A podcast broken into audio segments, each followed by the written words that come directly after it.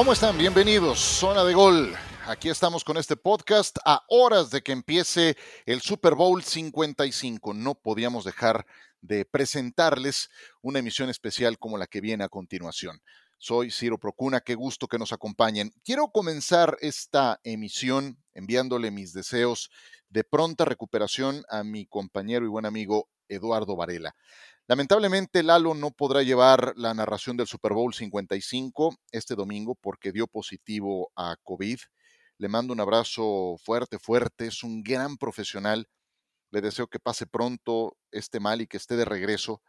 Ha sido una temporada, ustedes lo saben, muy complicada por este mal para todo el planeta. A todos nos ha alterado la vida.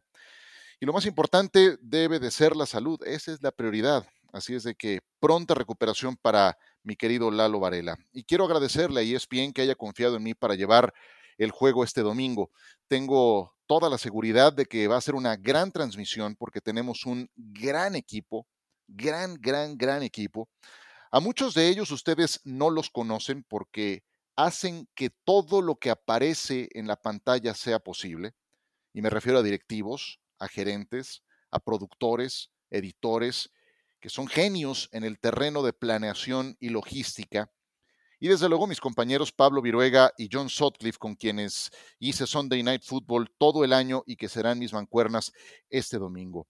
Así es de que un abrazo fuerte y solidario para Eduardo Varela. Esto va a pasar pronto, estoy seguro, y te tendremos de regreso, querido Lalo, y estaremos eh, entrando al quite con muchísimo gusto este próximo domingo. En unos instantes, en esta zona de goles, voy a presentar los pronósticos de mis compañeros de NFL Live para el Super Bowl 35, así es de que tendremos auténticamente, imagínense así una mesa de buffet enorme para que ustedes escuchen lo que piensan eh, mis eh, compañeros y usted tome la, la mejor opinión. Ustedes saben cómo es este juego de las predicciones, no, no reflejan deseos personales, simplemente nuestra visión del juego y se vale entrar a, este tipo de, comentarios, de especulaciones y estaremos eh, entrevistando, ¿por qué no?, a quien acierte, porque va con marcador y todo. Así es de que eh, eso vendrá en el siguiente bloque. Antes de pasar a eso, quiero presentarles algunos puntos que habrá que tener muy presentes para el juego de este domingo. Fíjense en el trabajo de la línea ofensiva de Kansas City. Tienen lesionados a sus dos tackles. Es muy importante el trabajo de la línea para que todo fluya. Y más si vas a enfrentar a jugadores como Jason Pierre Paul, que va muy bien por fuera, a Shaquille Barrett, que también lo hace, pero por el otro flanco, a Vita Bella, eh, fácil de identificar, un greñudo que va por el centro y que es una fiera, un auténtico toro de lidia. Kansas City inició el Super Bowl pasado en la línea ofensiva con Eric Fisher, Stephen Wisniewski, Austin Ryder, Lawrence Duvernay Tardif y Mitchell Schwartz. De esos cinco, solo van a estar este domingo dos, Ryder y Wisniewski. Y especialmente hay que estar muy pendientes de Mike Remmers, del número 75, que la pasó muy mal con Von Miller hace cinco años en el Super Bowl 50. Recordarán que fue uno de los puntos que puso sobre la mesa Raúl Alegre. No descarten que los Chiefs empiecen a utilizar algún jugador adicional para proteger a Patrick Mahomes si no funcionan las cosas. Además de Travis Kelsey, pues tienen a Ricky Seals Jones, tienen a Nick Kaiser, que son puramente jugadores que estarían en, en, la pizarra, en el terreno de juego, para proteger a Mahomes si no está teniendo el tiempo deseado para deshacerse del balón. Mahomes, por su cuenta, tiene la gran ventaja de la movilidad, de que puede alargar las jugadas fuera de la bolsa de protección y de su toma de decisiones bajo presión. Entonces, si las cosas se ponen complicadas, vamos a ver a Mahomes eh, con, con, mucha movilidad en este partido. No perdamos de vista ese punto fundamental. Creo que fue lo que terminó fastidiando a Aaron Rodgers la semana pasada, o bueno, hace dos semanas cuando jugaron en la final de conferencia. Otro punto, defensa contra el pase de los Bucaneros. Por supuesto que tiene que haber ahí un foco rojo muy concreto, porque sufrieron muchísimo cuando jugaron contra los Chiefs en noviembre. Tyreek Hill hizo pedazos a Carlton Davis en cobertura hombre a hombre. Aquí tengo el dato y se los digo en un instante. Tyreek Hill en aquel partido, en la semana 12, tuvo 13 recepciones para 269 yardas, récord de su carrera tres touchdowns. Primer jugador desde Lee Evans en 2006 que tuvo 200 yardas por recepción en un cuarto. Imagínense nada más. Hizo pedazos al pobre Carlton Davis y fue porque estaba en cobertura hombre a hombre. Tampa va a tener que jugar con otra fórmula. No pueden dejar a Tyreek Hill hombre a hombre. Tener cuidados adicionales en él. No, no creo que vaya a ser una, una doble cobertura, pero sí jugar más en zona de lo que están acostumbrados. Porque si, si tienes más cuidados sobre Tyreek Hill, pues en cualquier momento aparece Travis Kelsey o en cualquier momento aparece em, Sammy Watkins. O sea, hay, otras armas con las que te pueden hacer mucho daño y Travis Kelsey es un veneno letal, tanto como Tyreek Hill. Mahomes estará muy atento a explotar ese cuidado adicional que pongan en Tyreek Hill con lo que quede descubierto. Ese es un punto fundamental.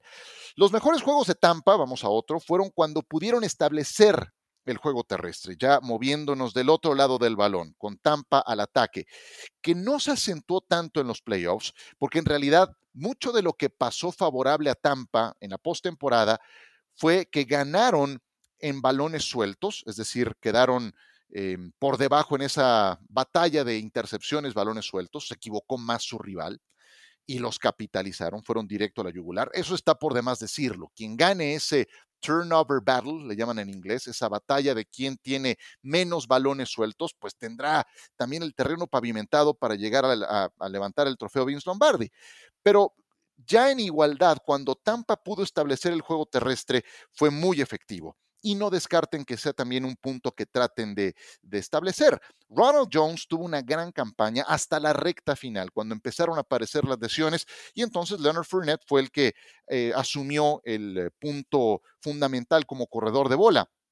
No tuvo Ronald Jones una gran postemporada, em, de hecho solamente apareció firmemente en uno de los partidos y ahora habrá tenido dos semanas para su puesta a punto, para sanar y para hacerle de mucho apoyo a Tom Brady. Y creo que es un punto básico que Ronald Jones esté listo para jugar este partido Tom Brady lo va a agradecer mucho. Ya que hablamos de Brady, nunca ha tenido mucha movilidad, eso ha sido su sello, pero saben que eso no le, ha hecho falta. Su toma de decisiones es tan buena y tan rápida que no le hace falta extender las jugadas como sí le hace falta a veces a Mahomes o al propio eh, Aaron Rodgers.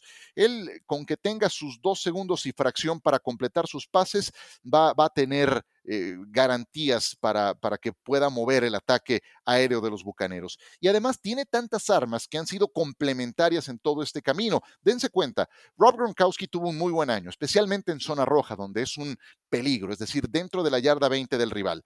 Gronkowski en los playoffs ha pesado poco, solamente dos recepciones, y eso lo ha aprovechado Cameron Braid, que ha sido mucho más consistente y más participativo desde la posición de ala cerrada.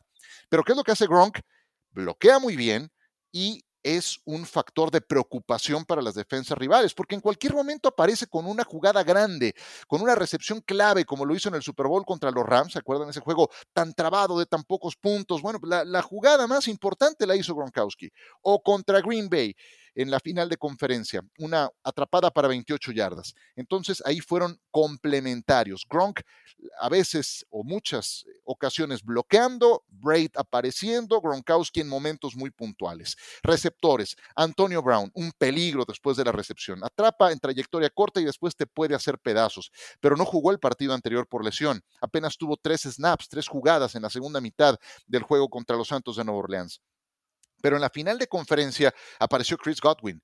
Y vieron ustedes las atrapadas que hizo Godwin con gran concentración en el mejor momento de su carrera. O Mike Evans, que es su blanco más confiable en zona roja. O el mismo Scotty Miller, un velocista no tan rápido como Tyreek Hill, ya eso evaluado con métricas, ¿no? Pero por fracciones de segundo no es tan rápido como Tyreek Hill. Em, entonces, Scotty Miller también puede causar estragos. Y no pregúntenle al Kevin King, este pobre esquinero que le tocó marcarlo en el partido contra los empacadores de Green Bay. Entonces, son tantas y tan peligrosas las armas con las que tiene eh, la posibilidad Tom Brady de conectar que son complementarios. Te descuidas de uno, te ataca con el otro y luego con eh, el tercero, qué sé yo. La defensa de los Chiefs, hay varios jugadores a seguir. Chris Jones, tackle defensivo. Si algo le hace daño a Tom Brady es la presión por el centro. Si mencionamos mucho a Chris Jones, gran noticia para los Chiefs. Si va pasando desapercibido, uy, problemas y buenas noticias para los Bucaneros de Tampa Bay. Daniel Sorensen, el safety número 49.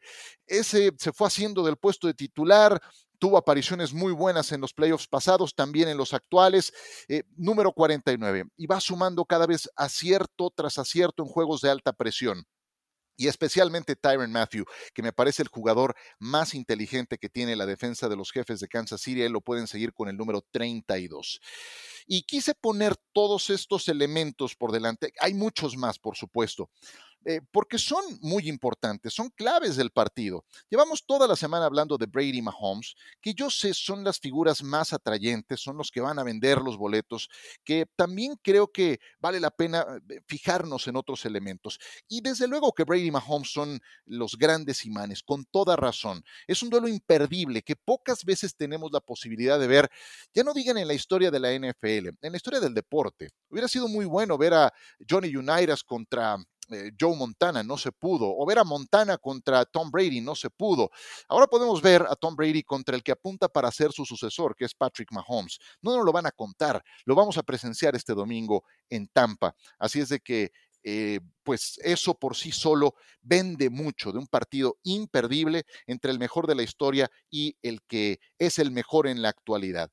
Mm, yo creo que son tan importantes esos dos corebacks que el que tenga la última serie ofensiva va a ganar el partido, eh, porque son los dos altamente confiables en esas condiciones. Mahomes tiene marca de tres ganados y uno perdido en playoffs cuando ha estado abajo por 10 o más puntos. Brady tiene casi 50 regresos en su carrera de más de 20 años en la recta final de los partidos y maneja como pocos la ofensiva de los dos minutos. Si tiene esa posibilidad Brady, van a ver cómo maneja los hilos, con qué paciencia. El haber estado ahí te da todas las tablas, todos los cimientos para poder eh, edificar un, equipo campeón. Entonces, creo que el juego va a estar en la línea hasta el final, por la naturaleza de estos dos quarterbacks. La invitación para que nos acompañen este domingo en la transmisión del Super Bowl por la pantalla de ESPN. Ahí estaremos con Pablo Viruega, con John Sutcliffe, apoyados por un gran equipo muy, muy completo y capaz que estará llevándoles esta transmisión. Recuerden, quédense en casa, quédense con ESPN, no es momento de hacer reuniones. Estamos en pandemia, esto no ha terminado, así es de que disfruten el juego, hay forma de hacerlo priorizando la salud. Cuando regresemos, los pronósticos de mis compañeros y también les doy el mío, pero ese será hasta el final, en un instante.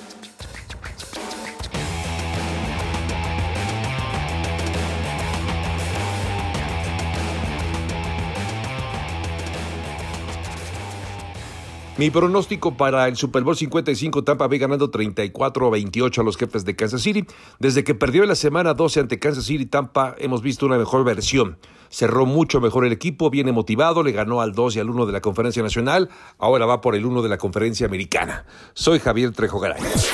Chiefs gana 27-24 a Buccaneers. Creo que va a ser cerrado y de volteretas con dos ofensivas explosivas que tienen tantos elementos al ataque y las defensivas han despertado justo a tiempo cumpliendo en playoffs. Por eso no creo que lleguemos a ver más de 30 puntos por bando. Y muy importante, Mahomes no regala el balón y Brady ha estado cojeando de ese pie. Es momento del cambio de estafeta en la posición. Saludos de Cari Correa. Me quedo con los jefes de Kansas City 34 a 31 sobre los bucaneros de Tampa Bay. Patrick Mahomes es el mejor coreback de la NFL y tiene a dos de las mejores armas ofensivas en Tyreek Hill y Travis Kelsey. Aparte de que los jefes cuentan con un coordinador defensivo que ya venció a Tom Brady en un Super Bowl en Steve Spagnolio. Yo soy Pepe Mondragón. La última ocasión que perdió Tom Brady esta temporada fue en la semana 12 contra Pat Mahomes. La última ocasión que perdió Pat Mahomes en playoffs fue contra Tom Brady. Vaya partido que nos espera Brady contra Mahomes. Me voy a quedar con los Chiefs 27 a 24 y con esa ofensiva. Lo saluda Miguel Pasquel. Tampa Bay 28, Kansas City 24. El juego para mí se resuelve en dos zonas. Primero, la presión que van a poder poner los frontales de Tampa Bay, aprovechando las ausencias de los dos tackles titulares de los Chiefs, Cuando jugaron el Super Bowl contra los Niners el año pasado, San Francisco puso presión con cuatro todo el tiempo y después aguantó con siete atrás. Creo que van a ser capaces de hacerlo contra Kansas City. Y del otro lado, Tom Brady, por más increíble que parezca, tiene que limitar los errores. Green Bay regresó a un juego que no tenía negocio regresando cuando Tom Brady entregó el balón innecesariamente. Si Tom Brady lo limita y la defensiva pone presión, Tampa va a ganar el Supertazón. Soy Mauricio Pedrosa. Mi pronóstico para el Super Bowl: Kansas City 33, Tampa Bay 30. Decisivo el último cuarto, donde en la serie ofensiva, faltando tres minutos para el reloj, Patrick Mahomes va a tener una serie tranquila, ordenada y va a lograr darle esa voltereta al marcador de ir abajo un 30 a 27. Un gran juego de ambos equipos, pero con la victoria de Kansas. Soy Ramiro Pruneda. Me gustan los Kansas City Chiefs a coronarse como bicampeones de la NFL. Si bien me preocupa un poco su línea ofensiva, la realidad es que creo que con dos semanas de descanso el pie de Patrick Mahomes estará mejor, tendrá más movilidad para comprarse tiempo en el bolsillo y se van a aprovechar de una secundaria de Tampa que tendrá que jugar más zona de lo que le gustaría porque no tiene el personal para lidiar con la velocidad de los receptores de los Kansas City Chiefs. Ganan los Chiefs en partido de menos puntos de lo que la gente espera, 27 a 23. Sebastián Martínez Christensen.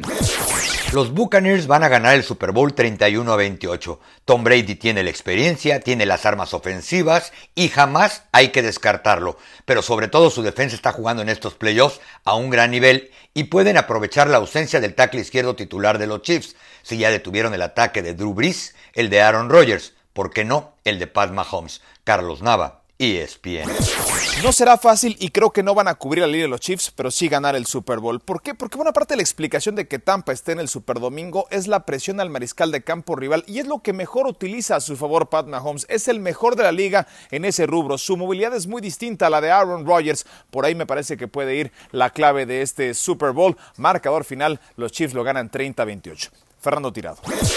Creo que Kansas City va a ganar 35-31 porque tiene una velocidad en la ofensiva que pocos equipos pueden llegar a ajustar.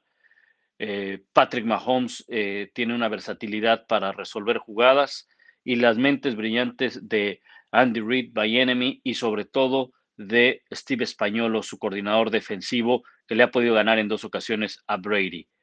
Pablo Viruega. Saludos desde Tampa, preparando el partido este domingo entre los Chiefs y los Patriotas. Yo creo que va a ser un partido de muchos puntos, muy ofensivo. Me gustan las altas, arriba de 56 puntos. Me quedo con la juventud.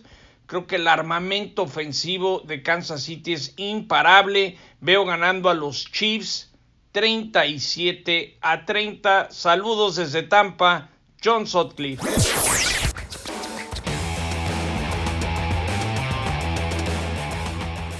Muy bien, pues ahí están los pronósticos de mis compañeros. Desde luego que faltaron algunos eh, y, me hubiera encantado reunir más, pero bueno, también por tema de tiempo no, eh, no, no, tenemos la posibilidad de incluir más voces, pero pues ahí están, ahí están puestos sobre la mesa. Ustedes con cuál se quedan. Yo creo que va a ganar Kansas City y el marcador que pongo es 31 a 24. El eh, quarterback Patrick Mahomes me parece el mejor de la actualidad, obviamente no es el mejor de la historia, em, y su capacidad para remontar las desventajas más pesadas me parece lo, lo que lo, marca como el eh, candidato número uno a ganar este partido. Encuentro a un equipo más completo, encuentro a un equipo más eh, elaborado eh, del lado de Kansas City, así es que me quedo con los Chiefs ganando por segunda ocasión consecutiva este Super Bowl, algo que no ha ocurrido en casi 20 años, los últimos en hacerlo fueron en 2003-2004 los Patriotas de Nueva Inglaterra. 31 a 24 es el pronóstico de esta zona de gol y ya escuchamos una buena cantidad de puntos de vista, de pronósticos. Disfruten el partido que sea memorable, que sea memorable. Y aquí nos estamos saludando muy pronto con otra zona de gol. Hasta pronto.